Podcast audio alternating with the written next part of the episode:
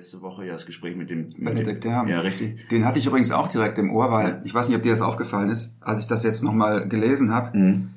Das sind ja, wären ja wieder ganz verschiedene ähm, Küchen, die da, äh, Mhm. die da ins Spiel kommen.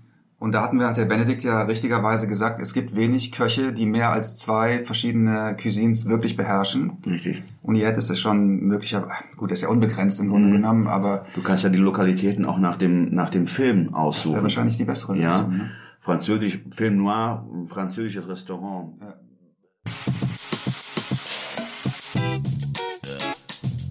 Gute Geschäftsideen, großartige Gesprächspartner, gefährliches Halbwissen. Hey Guerriero, wohin? No lo sé, folge mir einfach.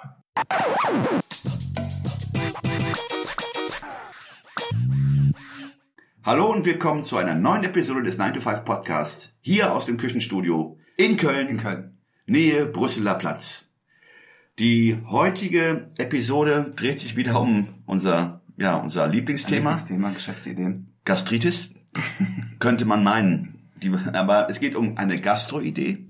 Wir haben ja in der letzten Episode ja den äh, Benedikt Löken interviewt und haben da doch Erkenntnisse gewonnen. Mhm. Da, also vielmehr hatte erstmal unsere erste Geschäftsidee, die Episode 18, Ja, One World Kitchen. One World Kitchen, hat er auseinandergenommen. Naja, und uns da doch Hinweise geliefert. Ja, ein sehr, sehr gutes Feedback. sehr, sehr gutes Feedback gegeben.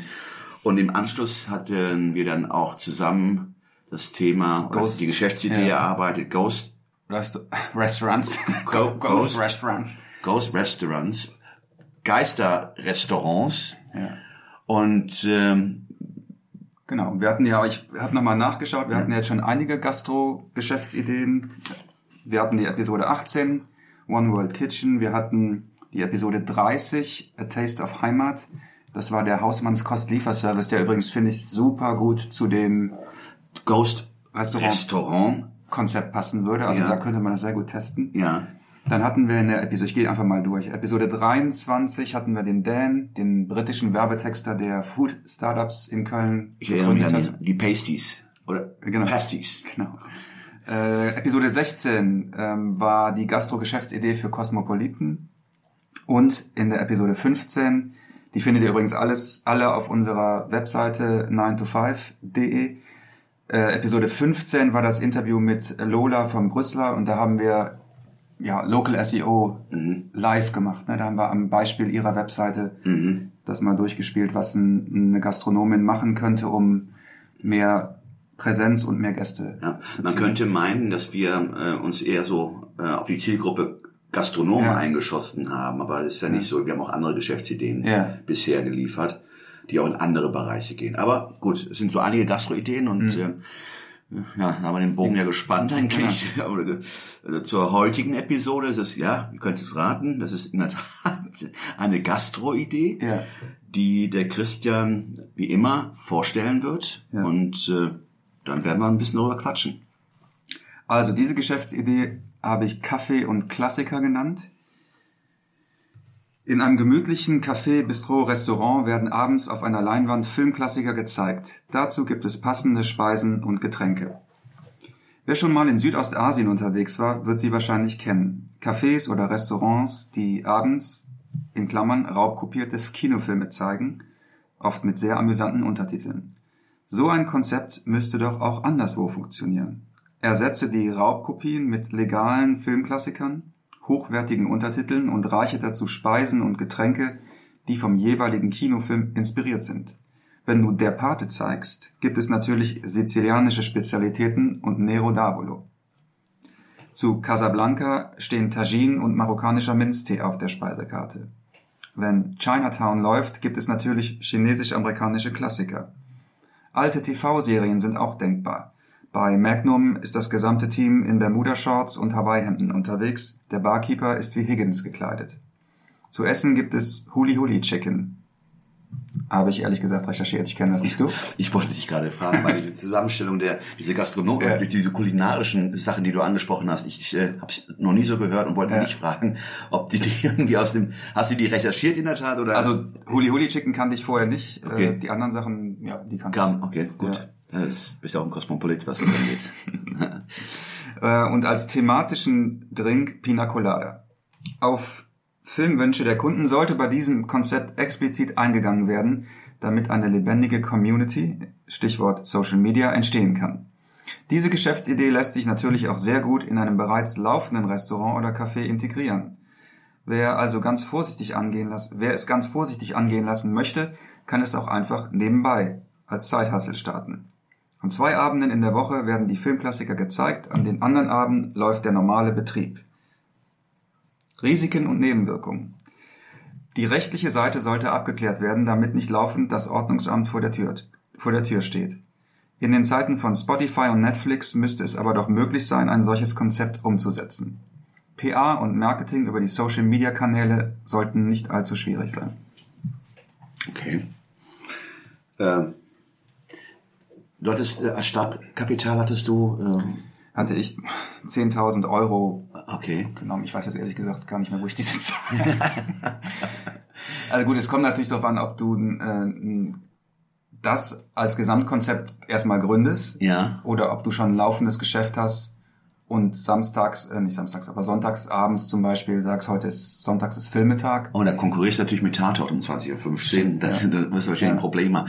Nein, aber ich frage deswegen, ähm, äh, es gibt ja hier zwei Gruppen. Äh, Die, die schon ein bestehendes Geschäft haben, Mhm. also Gastronomen, Restaurants, wie auch immer, Cafés, und die Sache umsetzen.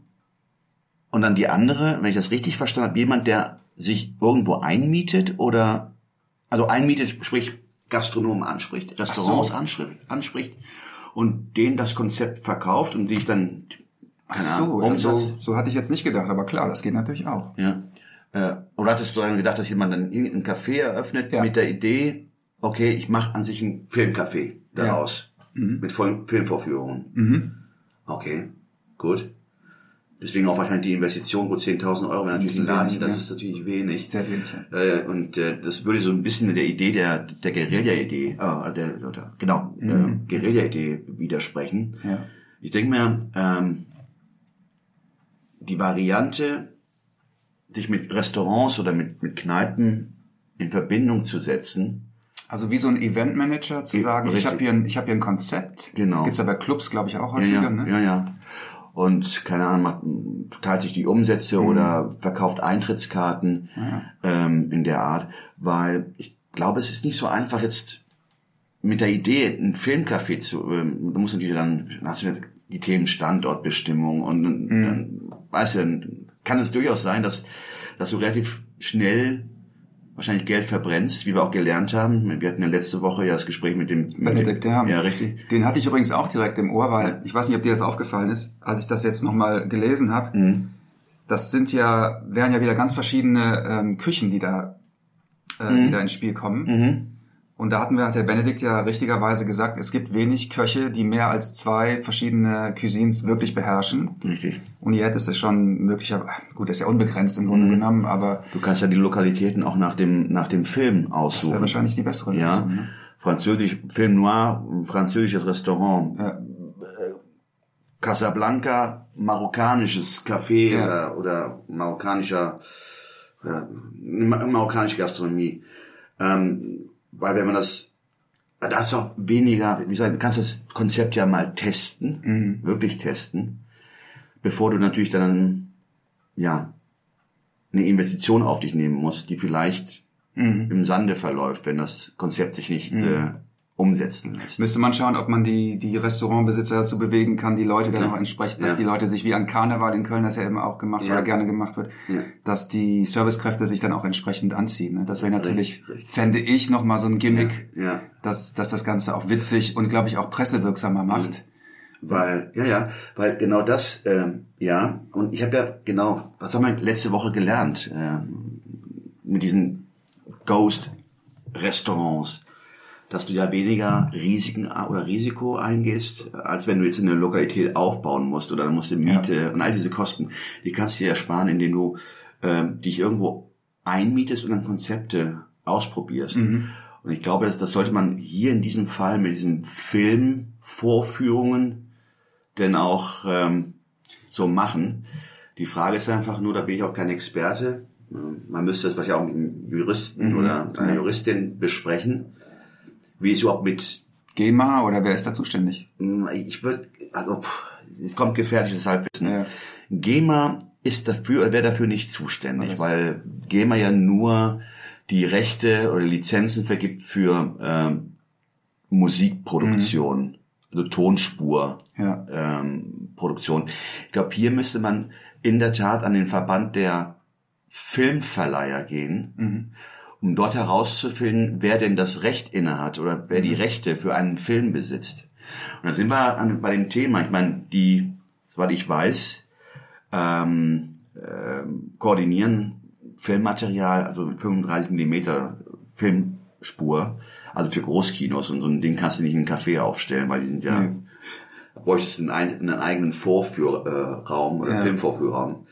Das wäre ne, was zu testen oder zu fragen wäre, ob man DVDs oder Blue, wie heißen die? Ähm, Blu-ray. Blu-ray äh, oder VHS Videobänder, die an sich ja nur für den privaten Gebrauch sind. Sieht man ja auch sehr oft, wenn man sich die Filme ausleiht, dass dann im Vorspann erzählt wird, was Genau. nur für den privaten Gebrauch und nicht für öffentliche, auch nicht für Vielfältigung, auch nicht für öffentliche Präsentationen.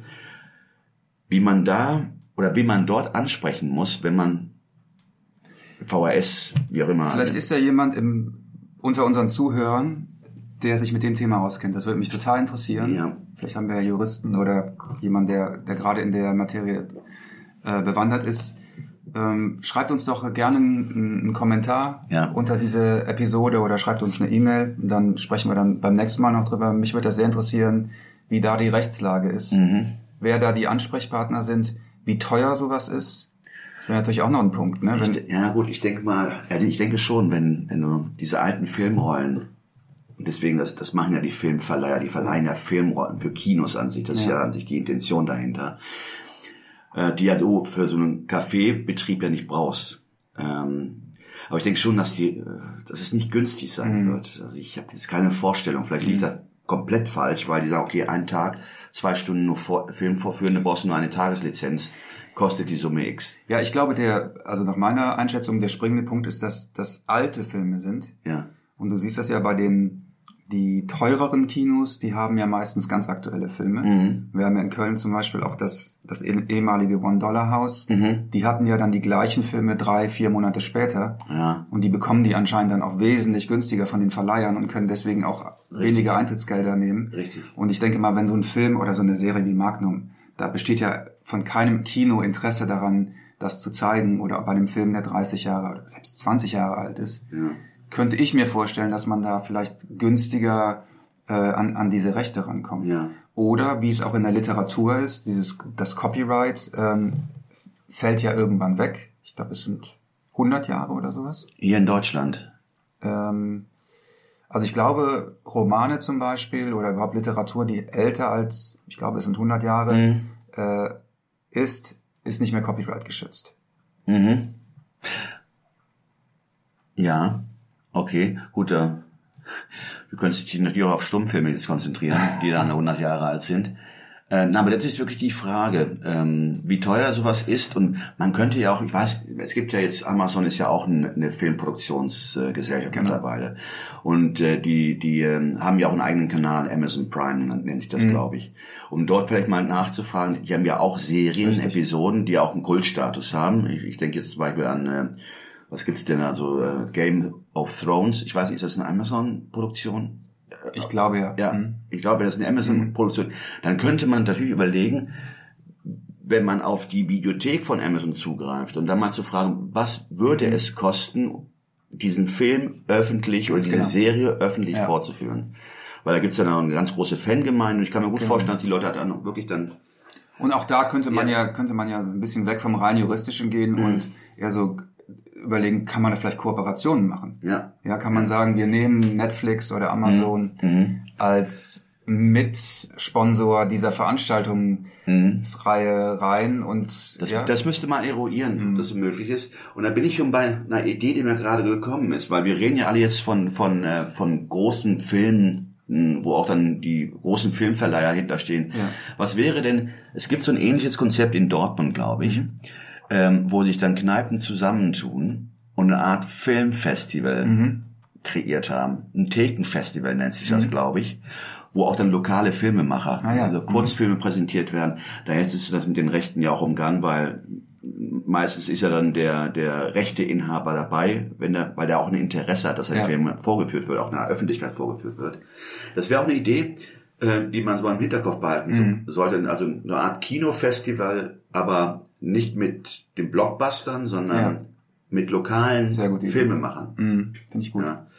Aber ich denke mal, es steht und fällt mit der rechtlichen Geschichte. Ich denke mal, es gibt einen Weg, diese Rechte oder Lizenzen zu bekommen, um eine Filmvorführung zu machen, einmal die Woche oder mehrmals die Woche. Ich glaube, einmal die Woche, man sollte es auch nicht übertreiben. Und dann zu überlegen, an welche gastronomischen Betriebe man herantreten kann, um dieses Konzept zu verkaufen. Ja. Ja, sehr gut. Ja, vielen Dank fürs Zuhören. Genau. Wie immer. Und wie gesagt, wenn jemand, äh, vielleicht gibt's ja auch Filmemacher unter den Zuhörern. Ich habe jetzt auch eben äh, kurz an den Florian gedacht, der bei echt? uns auch schon zum Interview war. Der könnte zu dem Thema wahrscheinlich auch was, Ja. was beitragen. Wer da Expertise hat, äh, melde sich gerne bei uns über Facebook, Instagram, Webseite. Oder über die Webseite 9 to 5. Wir haben da auch eine Kontaktseite. Ja. 9to5.de. Gut, genug Eigenwerbung jetzt.